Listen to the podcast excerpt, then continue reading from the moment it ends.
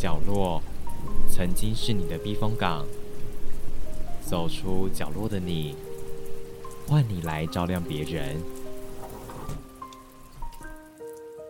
我们或许能从他的身上学到一课，又或许能从他的身上看见自己的身影。从他的故事里，你一定能得到力量。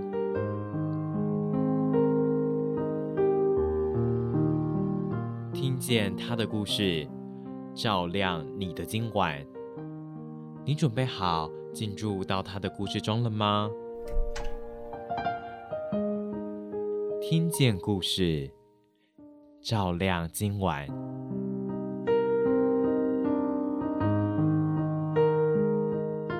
Hello，各位听众朋友们，大家好，欢迎你们收听第一集的《听见故事照亮今晚》。那我相信呢，在第一集一定要稍微介绍一下节目，让你们知道《听见故事照亮今晚》大概在干嘛。《听见故事照亮今晚》呢？顾名思义，就是听见来宾的故事，照亮听众们的夜晚。可能呢，很多人在遇到很多事情之后，会面临到低潮，躲在自己昏暗的角落。那我相信呢，如果借由节目啊，透过来宾的故事的分享，有可能来宾的故事就是你的故事。来听听看，已经逃离出角落的来宾们。会用什么样的故事来照亮让你难以入睡的夜晚哦？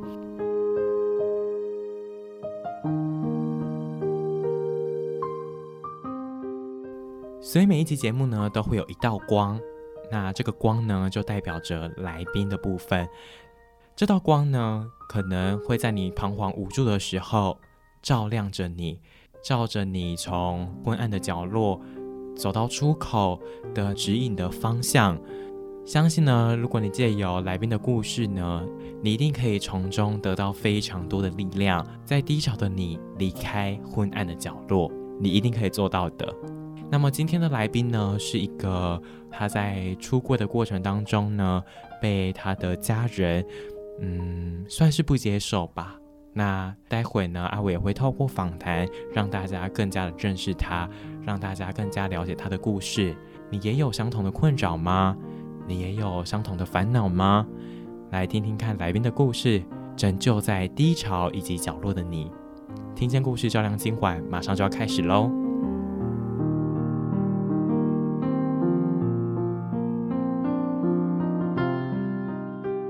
各位听众朋友们，大家好，欢迎你们收听《名传之声》名传广播电台 FM 八八点三，你一定会喜欢，我是阿伟。那在节目刚开始的时候呢，先为自己工商服务一下，大家可以到脸书上面搜寻 DJ 阿伟，到 IG 上面搜寻 DJ 底线 WEI 底线八八三，都可以找到阿伟本人哦，可以上来跟我聊聊天。现在进行的节目呢是听见故事照亮今晚，那听见故事照亮今晚呢，一样呢会邀请到来宾来分享他的故事。那今天呢要邀请到这位来宾，他是。呃，尼基塔，他在过去这段时间跟家里有出柜，但是家里的人呢不这么认同他。那我们一起来听听看他的故事，或许呢有听众朋友们跟他的故事一样，来听听看他怎么走出那个阴暗角落的。那我们先欢迎他出场，欢迎尼基塔。嗨，大家好，我是尼基塔。你要不要先稍微介绍一下你自己？你读哪一间大学？然后现在几岁？等等之类的。OK，嗯，呃，我是尼基塔，然后我现在就读淡江的俄文系，嗯然后大二，对，嗯，目前十九岁。我想问一下，你从大概什么时候开始意识到自己的性向的？我那时候是在嗯国小六年级，六年级刚好要升。高一的，国一的那时候，嗯，然后那不是有一场很长的那个暑假，嗯，然后那时候就网络上看看看，我还记得我那时候是看到陈世安，陈世安在那时候他有出写真集，然后我那时候哎，好像很有趣，对，好像很有趣呢，然后就哎，发现慢慢慢慢就知道自己是喜欢男生这样。哦，那你有曾经讨厌过你自己吗？没有，我不会到说讨厌，可是我会想说，哎。如果我是女生的话，这是会变怎样？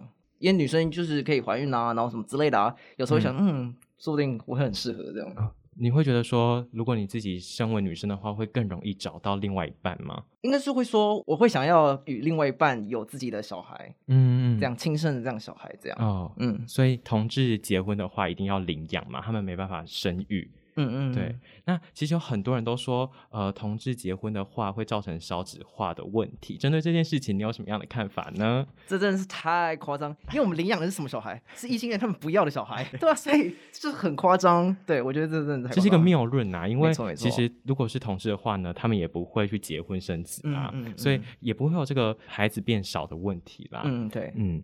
那你在求学过程当中啊，有没有遭受到霸凌过？哎，那我觉得这是一定会有的，就是呃，希望啦，希望未来会越来越少。可是我那时候还是会有。那好家在呢，是我都会有好朋友，嗯然后老师也都还会还蛮喜欢我的，所以嗯，就是我可能会去跟老师说，或者是跟朋友说。那我在高一的时候啊，因为那时候中午我都要去做那个有类似像服务时数这样，嗯，那我就去教务处啊，做做完啊，回教室的路上，就突然有个男走过去就说。臭娘炮！然后想说，我傻眼，我想傻眼哦，因为已经高一那时候不知道二零一几，我不知道，就是就是很夸张。然后一回到教室，我脸很臭。然后朋友就说：“哎，发生什么事情？”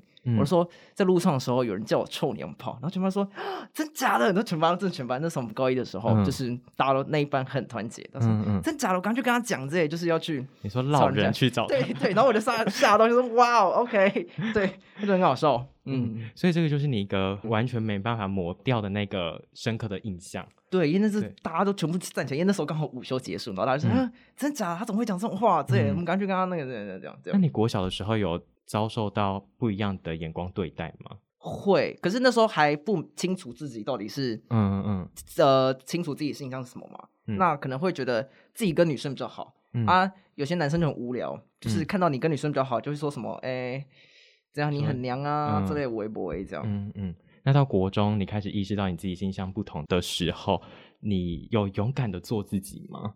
有哎，就是我没有大声说，哎，我就是 gay 这样。可是全部人好像就是大概知道，大概知道我的，隐约就知道。对，那行为观察吗？对对对，那他们也会讲说，哎，你很娘炮的时候，我就直接就说干你屁事之类的，就是直接反击这样。嗯，只有遭受到言语霸凌你之后，嗯，有没有发生一些肢体上的冲突？我记得就是那时候有就是被关在厕所，太夸张，被关在厕所，然后有人就开始泼水，然后我就很傻眼，我也很傻眼。可是当下我就直接讲，然后就是反击嘛。那事后我也是直接去找老师讲。嗯，那嗯，对我觉得跟老师反应很重要。嗯，对，有些人会觉得跟呃跟别人讲你会更糟，可是嗯，在当下你会想说就是要试一下，要不然你自己因为那时候还小，完全没有任何就是。反击的能力啊，嗯，那我觉得你遇到的人是真的蛮重要的，因为对，其实我身边有一个朋友，然后那个时候我们就是在做一个专题报道，他其实自己也是比较阴柔的特质的人，然后他那个时候有跟他的高中老师是辅导师的那一种反应，但他们都是草草带过，就是完全没有帮他处理这件事情，所以我觉得你还算是蛮幸运，有人会帮你处理这件事情的，对。就是你刚刚有讲到说，有些人可能会害怕讲了之后会越来越严重。我的朋友呢，就是那个越来越严重的人。对，所以我觉得在这个事情上面，我觉得大家要学会阅读空气这件事情。嗯，对对对。对，你觉得你身边的人啊，可能接受度不这么高，或者是你反应之后，他们可能会用更强烈的言语来攻击你的话，我觉得你就先默默的偷偷去讲，请老师协助，暗中的帮你，就是不用。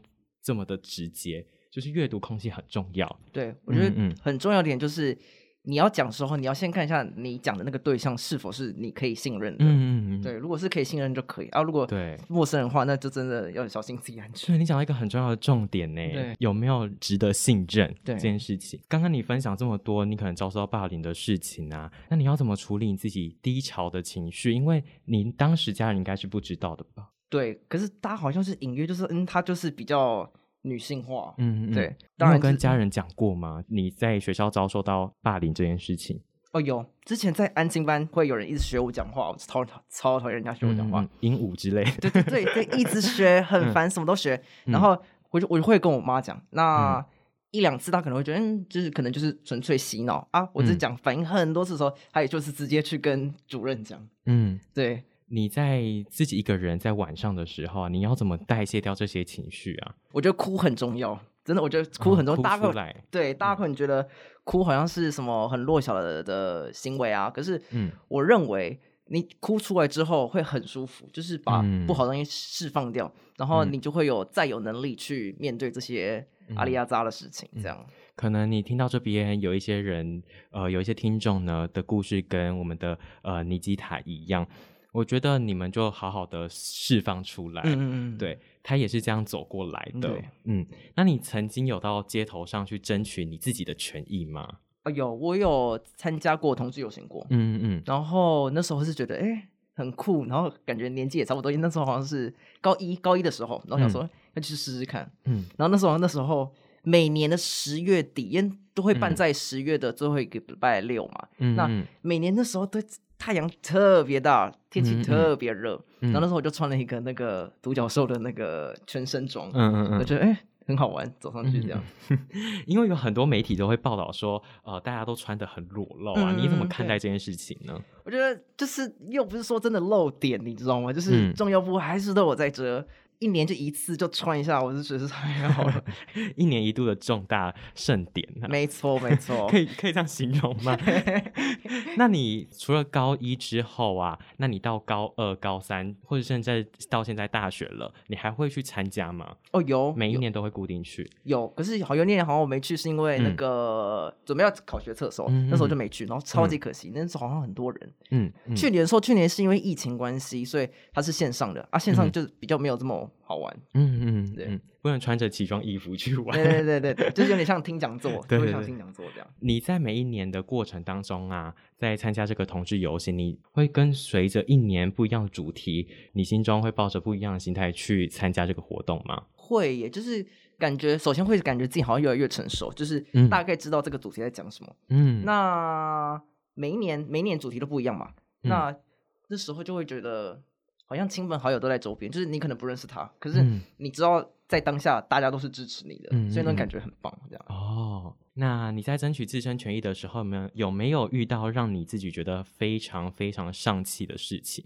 在当下走的时候，好像如果我没记错话，因为我那时候很投入，就是会跟朋友去会聊天，嗯，周围应该都会有人举着说，哎，反同性恋啊这一种不会不会东西，这样还会有哦，我记得好像有，嗯，对。那那时候其实我不会到特别丧气，因为我就觉得那因为那时候我们人是比他们还多，是一定的比他们多，所以他这样算是亲蒙大吼。没错，没错，就很勇敢，很厉害。对，他们是喊什么东西吗？让你注意到他们？我也不知道，我忘记了，忘记喊什么。他们不怕会打吗？对啊，就是很莫名其妙，就在那边想说，嗯，我们可是我们也不能对他们怎样。有一次，还有还有另外一次是那时候在大家在公投的时候，嗯，然后他们一直在发小卡片嘛，嗯就觉得。要做这种下三滥的事情，才需要才才引人注目，你知道吗？所以就觉得很好笑。那除了这个丧气的事情之外啊，有没有让你感到非常开心的事？当下会真的超开心，因为嗯，好多人都在上街，然后感觉很多人都会注意到这个议题，这样真的认为自己是算很幸运，就是嗯，周围的朋友都算是还蛮支持的。嗯，那在家里我也就只有，因为我目前只有跟我妈讲了，然后也有跟我哥就。嗯，只剩下我爸不知道，嗯因为我很怕，就是他突然断掉的金源之类的。待会这个呢，我们会进到节目的中段的时候呢，会跟大家聊得更加仔细。嗯嗯，即使啊，现在同婚已经通过了嘛，但是反同婚的声音呢，其实还是一直存在着的。社会上面的对立呢，跟冲突，大家都还是有这个争议存在了，而且这个也是非常多人不愿意见到的事。那有没有什么话是想要对反同婚的一方说的吗？真心就是觉得。管好你们自己的事情就好，因为这是无害，没我们没有要出来害人之类，我们只是结个婚的，也没有说要真的害人啊。那他们可能会说，那你为什么不去跟什么小狗结婚，去跟什么？他们有这样讲哦，真类似，就是好像跟什么那个什么摩天轮结婚什么之类的。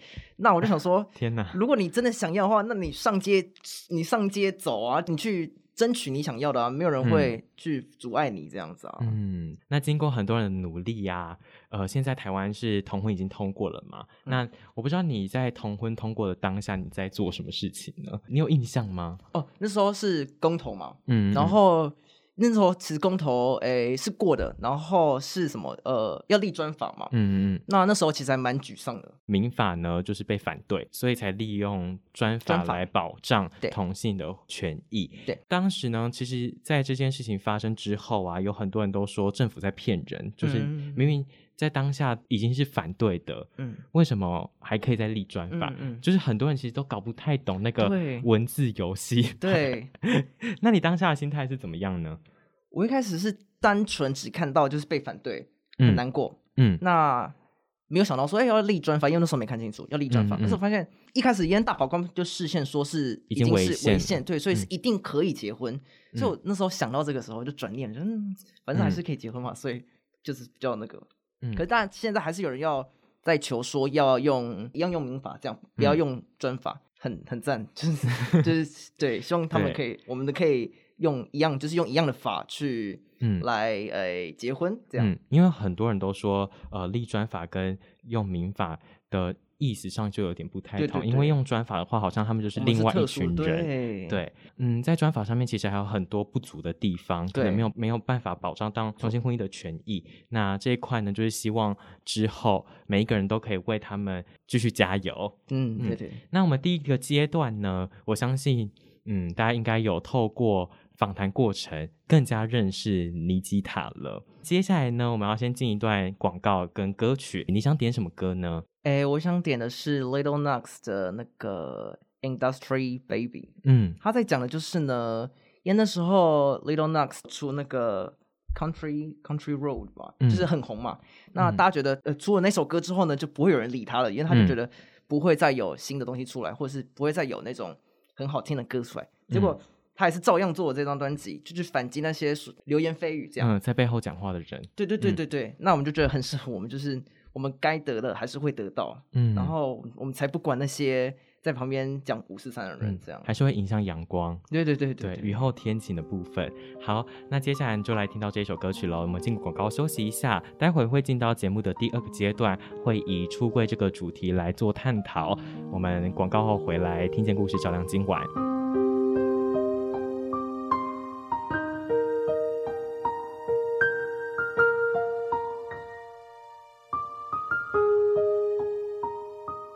各位听众朋友们，大家好，欢迎你们回到《听见故事照亮监管》，我是阿伟。大家可以到脸书上面搜寻 DJ 阿伟，到 IG 上面搜寻 DJ 底线 W E I 底线八八三，都可以找到阿伟。那今天呢，跟大家聊聊的是同志婚姻的部分。那今天呢，有一位来宾，他是尼基塔，来节目上跟大家聊聊他自身的故事。我相信呢，他会带给很多听众朋友们力量。如果有听众朋友们跟他发生一样事情的话呢，一定要锁定我们节目到最后了。节目的第二阶段要以出柜的主轴来做探讨。那想要先问一下，尼基塔在家中的你啊，通常都扮演是怎么样的角色？我觉得算是开心果，因为我还有一个哥哥，然后他是属于比较安静的那一种。嗯，那全家人可能就只剩下我在讲话。哦，那对，重点是我们家其实感情没有到很和睦，就是 真的算是没有到很开。四个人坐在一起，有时候会真的就是没话说这样。嗯嗯，对。那你有试着想要讲话吗？会会有试着想要讲话，可是。有时候不知道大家会不会有这种感觉，就是有时候你爸妈讲话，你觉得不想要回答吗？对，就是有有有一种，就是你本来自己呃，举个例子，嗯，你本来要自己打扫房间，嗯，那突然发现可能是你妈或你爸说，哎，呃，你要记得打打扫房间，嗯嗯嗯，打扫房 间，对，那你会当下就不爽不爽打扫了，你知道吗？那种感觉。你说他说东，然后就往西跑，对我就会我自己是会有这种感觉在了，嗯，然后再加上。大家两个年代的那个思想不太一样，代沟。对对对，然后他们重点是他们又很爱讲政治，所以让人家很难下手跟他们讲话。那你可以去多了解政治，跟他们聊。对，可是就会吵架，就会吵架。哦，对。所以你原本是一个当家庭里面就是大家都安静的时候，你会开口破题的那个人吗？或唱歌这样。那你在出柜后呢，有差异吗？做自己是可以，因为我。因为我只有跟我妈讲嘛，那她也在慢慢接受，她也需要她自己的时间，这样。嗯嗯。那我在她面前可能就会比较自在，然后就比较自在，就可以聊一些男生啊，聊一些微博的东西这样子。嗯嗯。那在我爸面前，还是有时候还是需要装一下吧。你说装 man 吗？对对，装 man，然后就是脚要开开这样。对。好，那你在出柜前后，你自己的心境上面有什么样的变化呢？嗯，我会觉得我自己没有秘密。会比较放得开。你说那道墙已经被推倒了。对对对对对，嗯，就是你可以在他面前不用太扭扭捏捏。那讲话就是如果没讲出来，我自己会有一种 痒痒的感觉。嗯，对，所以我讲出来觉得感觉非常好。那你的亲戚是都知道这件事情的吗？不知道。亲戚是不知道，可是我觉得我只我我觉得只需要让重要的人知道哦，对，这样，所以亲戚不重要，亲戚完全不重要，他没养你，所以我觉得如果如果你亲戚有养你的话啦，就是看个人这样。嗯，那你出柜的契机是什么？国中国三的时候毕业，然后大家考完试了嘛，然后我我就跟我妈还有我朋友出去玩，那那时候我在宜兰，嗯，那为了要吃一个顿饭晚餐，呃，我用 Apple 的 Map。导航就怎么导就是导到原地，然后就很生气，然后我妈也很生气，就大家都饿了，然后火鸡就来了这样，然后大家讲话都很呛，然后我们就吵架吵吵吵吵，我就突然哭了，然后重点是我自己也不知道说我为什么要哭，我就哭了，因为我妈那时候说你再这样下去，我要去跟我爸讲，就是去告状这样，嗯嗯，就是我想说什么鬼，然后我就开始哭，我也不知道怎么哭。然后我妈就说：“好了，没有不会讲了，不会讲了。”这样子，妈妈也害怕。对，妈妈也莫名其妙，大家就三个人，就他们三个人就莫名其妙说：“我为什么要哭？”然后就突然就蹦出一句说：“妈，其实我喜欢男生。”这样。嗯。然后我妈之后也哦，就是好了，没有关系啦，就是开始先安慰我，因为我哭得很惨。这次我自己也不知道怎么为什么为什么要这样哭，你知道吗？所以他当下的反应是，他当下反应是说：“好了，没关系啦，因为你还是我小孩，所以我还是会爱你啊之类的。”这样，真的。很幸运，那你们有哭吗？就慢慢停止，就那个奇迹就来了。你是因为那个 Google Map 而哭吗？我不知道，我自己真心不知道。因为因为我那时候想说一直找不到，然后又吵架，就是很烦。嗯，然后我也不知道什么，就是觉得哎，这该讲了，然后就开始哭，然后就讲了。我就说 OK，所以就是情绪来了，然后你就讲出去了。对，而且小佩佛就是。你哭的话，我觉得啦，就是如果是妈妈的话呢，嗯，她可能会觉得，哎，你哭了，为什么要哭？这样就是你处在一个情绪的弱势点的时候，这样子就是人家比较会同情你。所以这不是好方法，这就是 就是你知道，有时候就是提供给大家一个建议。对对对对对了，对。那所以你选择的时间是在。晚上吗？你们那时候讲是晚上，对，在晚上的时候。哦，所以你在宜兰的某一个角落，某一个 好像在夜餐厅，对，在夜晚的时候，没错，很怪，我自己都觉得很怪。所以你在出柜之后啊，那你哥的反应是什么呢？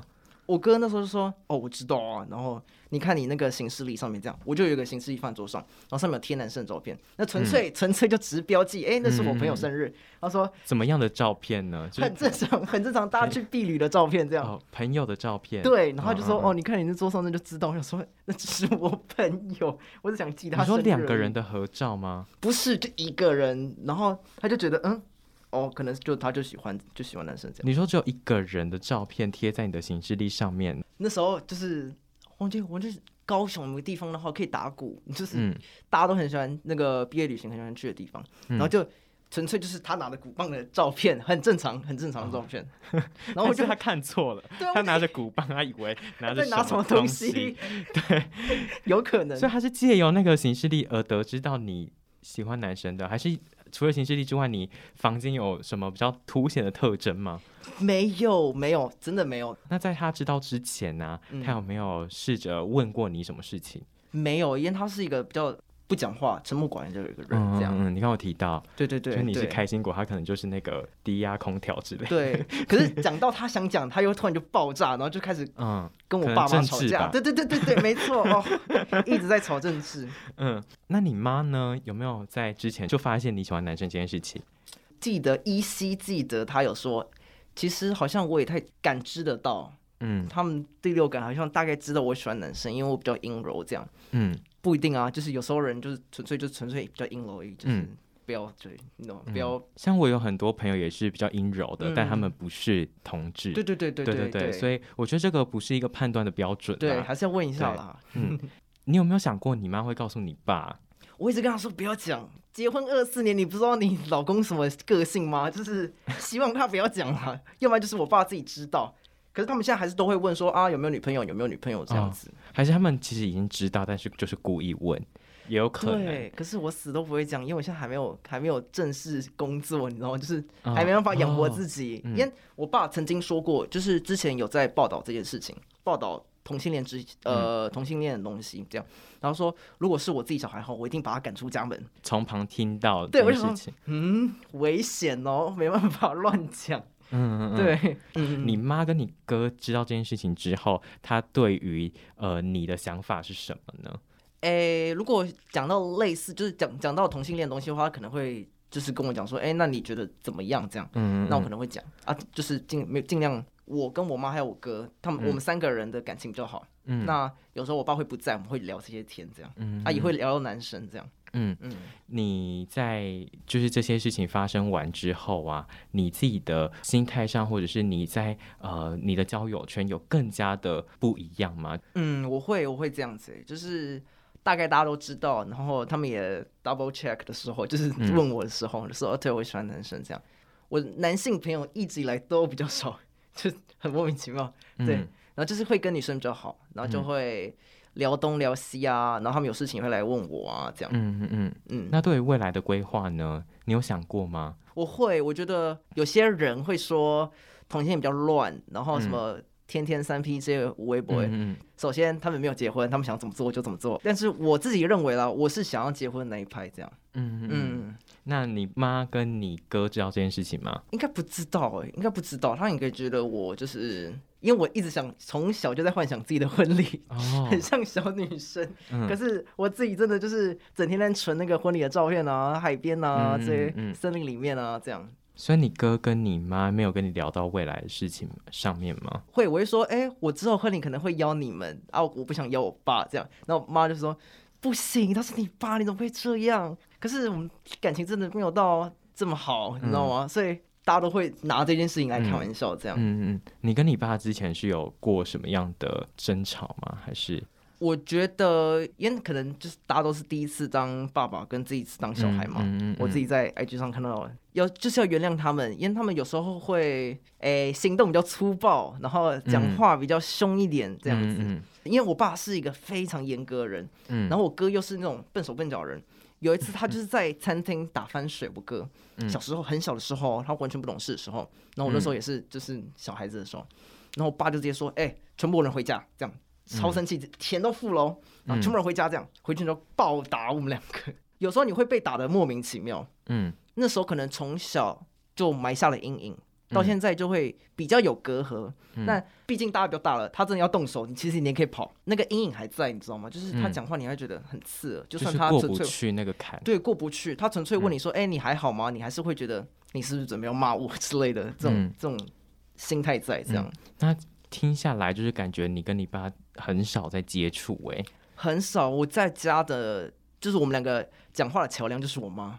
我会跟我爸说：“哎，你去跟爸爸说怎样怎样。”那我爸会就说：“哎，你去跟你小孩说怎样怎样。”然后中间就会有妈这样。哦，你如何将自己的身份跟家庭的期望取得平衡呢？嗯，这就很困难，这就是很困难一个点。你家里有对你什么样的期待吗？我觉得他们对男生都会想要什么传宗接代这种很传统的事情在这样。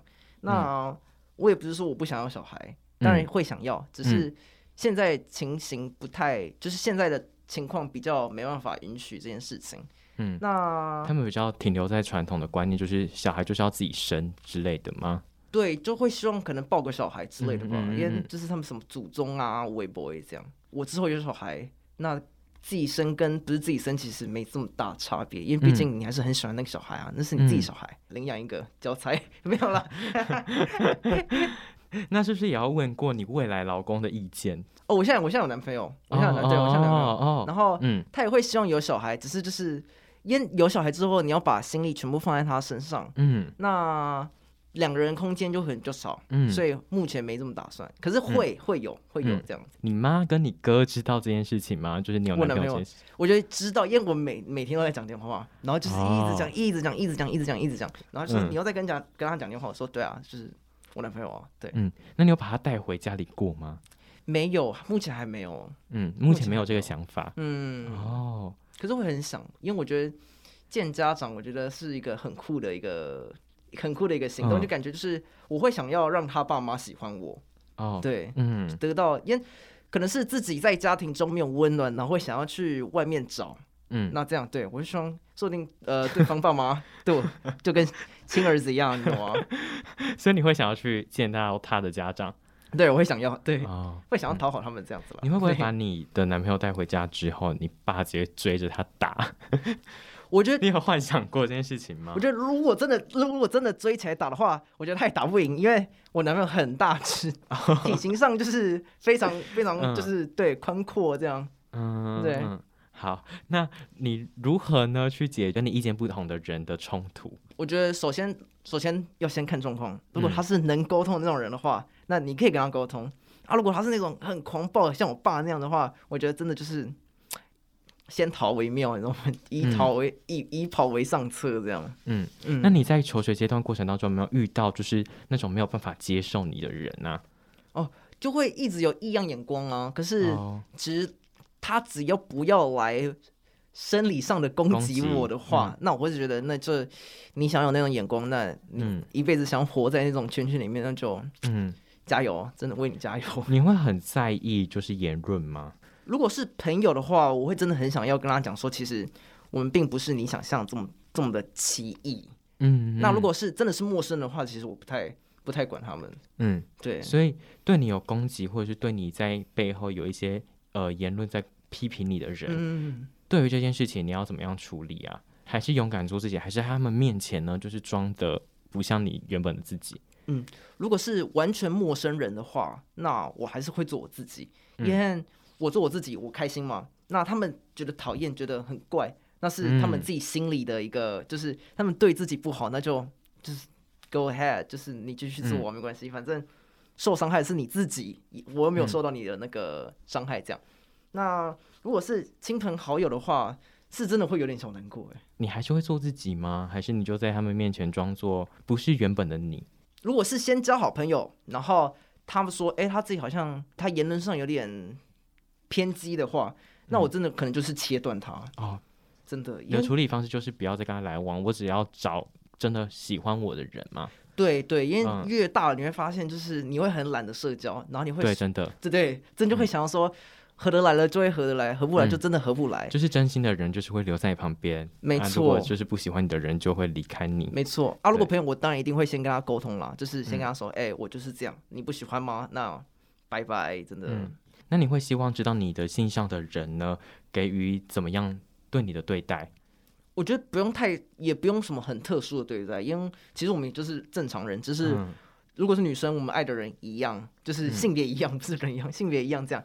那如果是男生的话，其实就是没什么好不接受的啊，因为我们，因为有些有些有些异性恋他们会觉得男生他们会觉得哦你是 gay，那你一定会喜欢我之类，就是没有，真的没有，就是大家就是好朋友，跟一般人没有没有差别这样。嗯嗯嗯。所以你会希望他们尊重你吗？会，就是至少我不喜欢的东西，你不要一直就是学你讲话，然后用非常歧视的言语来跟你讲话。你会勇敢的跟他们说吗？对，我会说我不喜欢这样。那如果你继续说话，我真的就会生气。嗯，就是切断关系嘛，对你的处理方式。对，嗯，那我们第二个阶段呢？呃，大家应该有更加的了解呃尼基塔了。嗯，那接下来呢，邀请你点一首歌送给你自己，就是谢谢你自己这么的勇敢。你想点什么歌呢？这次我想点的是 Taylor Swift 的那个 I Did Something Bad。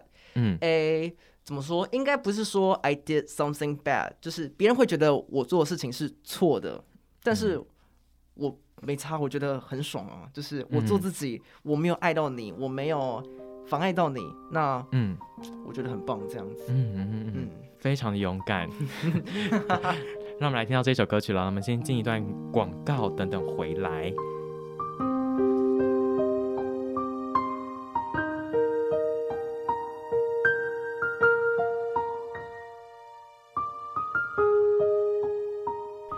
好了，欢迎各位听众朋友们回到《听见故事照亮今晚》。今天来照亮你今晚的来宾是尼基塔，欢迎尼基塔。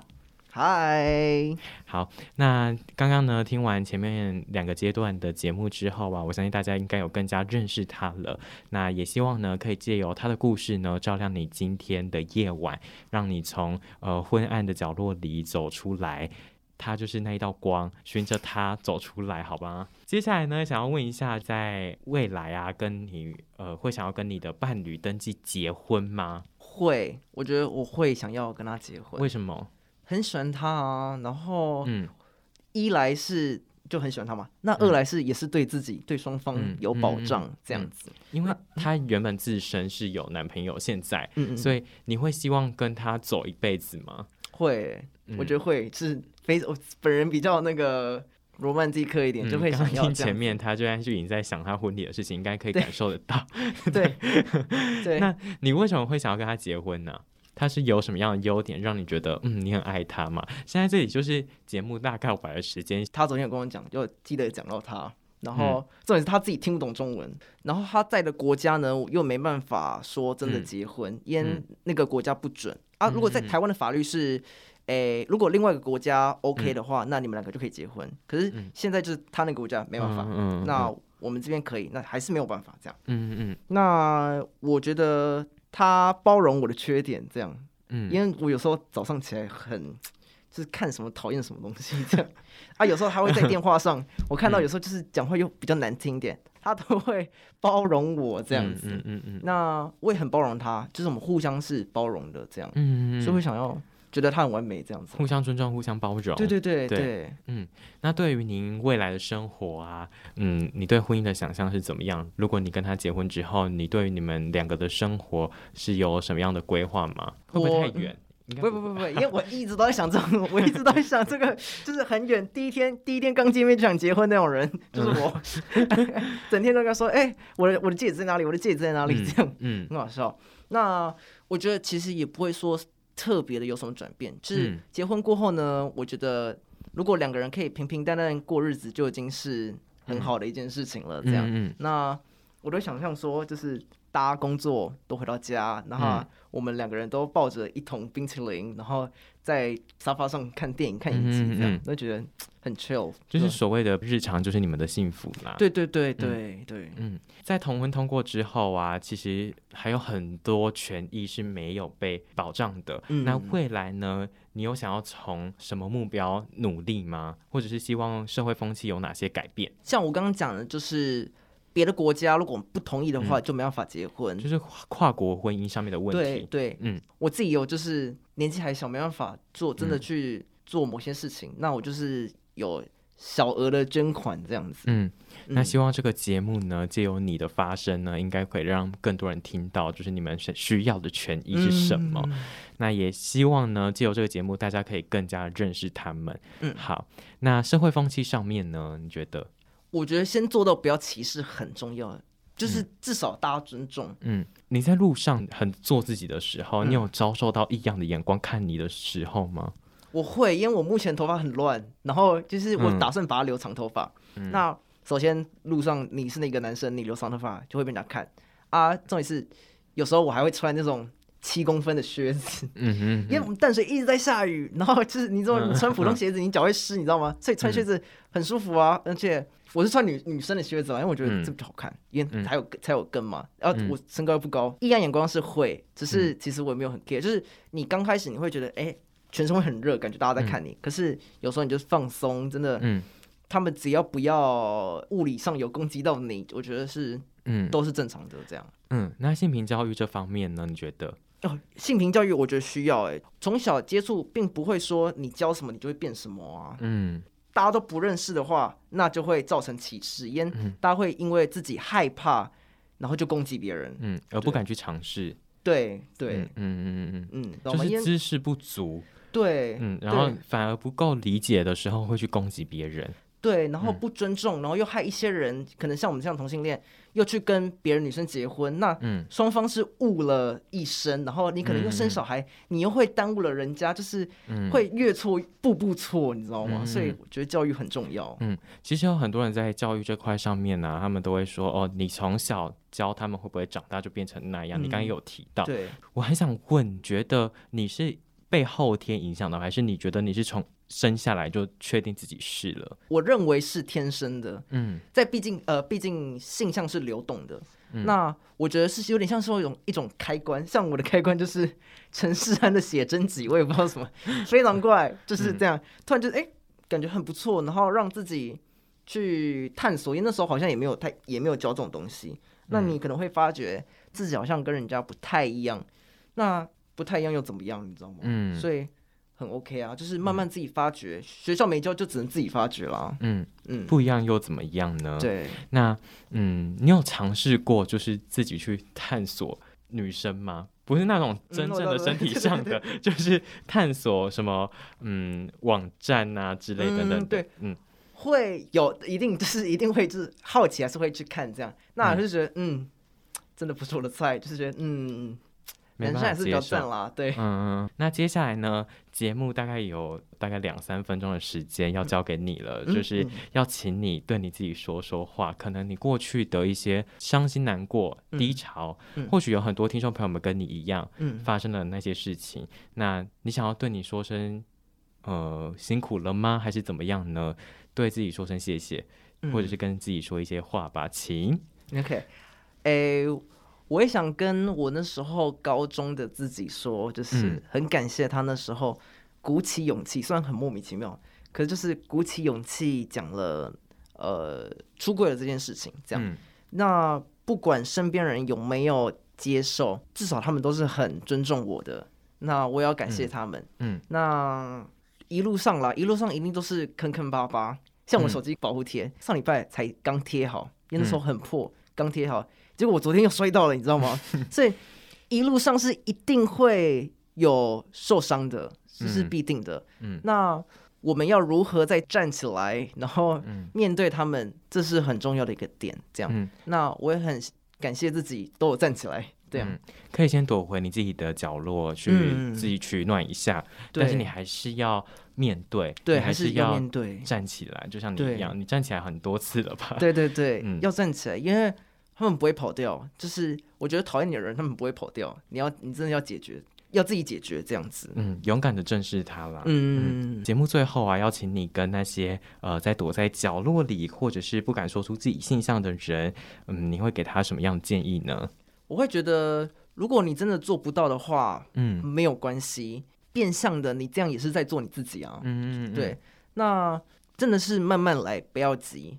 那一定要小心周围的安全，一定要找自己信任的人讲。我觉得这是真的很重要。嗯嗯，不要害怕，因为大家都与你同在，大家都会跟你，一定会有人跟你有一样的经历这样子。那你也不用讨厌自己，因为我曾经看过，就是就算全世界人只有一趴的人喜欢你，那七十亿的一趴已经算很多了。所以不要害怕，会有人喜欢你的。嗯嗯。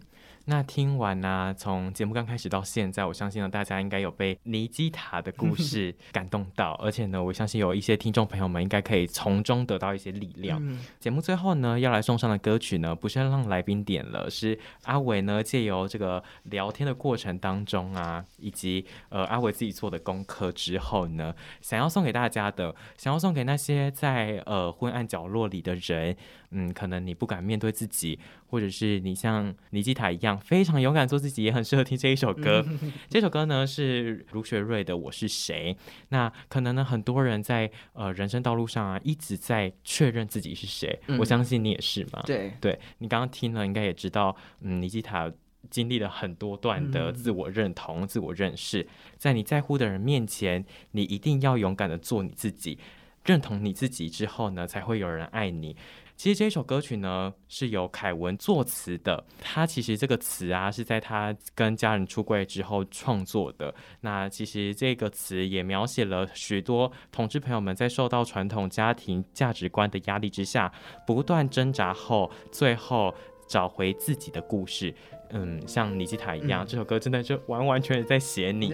对，那在第一段的歌词啊，他就在写自己跟兄弟姐妹，还有人生各个阶段的同学跟朋友之间的关系。那第二阶段呢，就是呃聊到父母跟长辈跟亲戚跟家人有一道墙的感觉。刚刚尼基塔也都有提到，在歌词的第三段呢，回归到自己本身，最终要了解的就是你自己，你要自己认识自己，你要认同你自己。那最后呢，想要送给大家一句话：因为我在乎你，所以爱你，而接受真正的你。献给每个勇敢的你。那也谢谢今天尼基塔来到我们节目上面，跟我们分享这么多他自己的内心故事。谢谢你，谢谢你。好，那听见故事照亮今晚呢，下一个拜会哪由哪一道光来分享他的故事呢？我们就敬请期待喽。谢谢尼基塔，谢谢阿伟。好，我们下个礼拜再见了，大家拜拜，拜拜。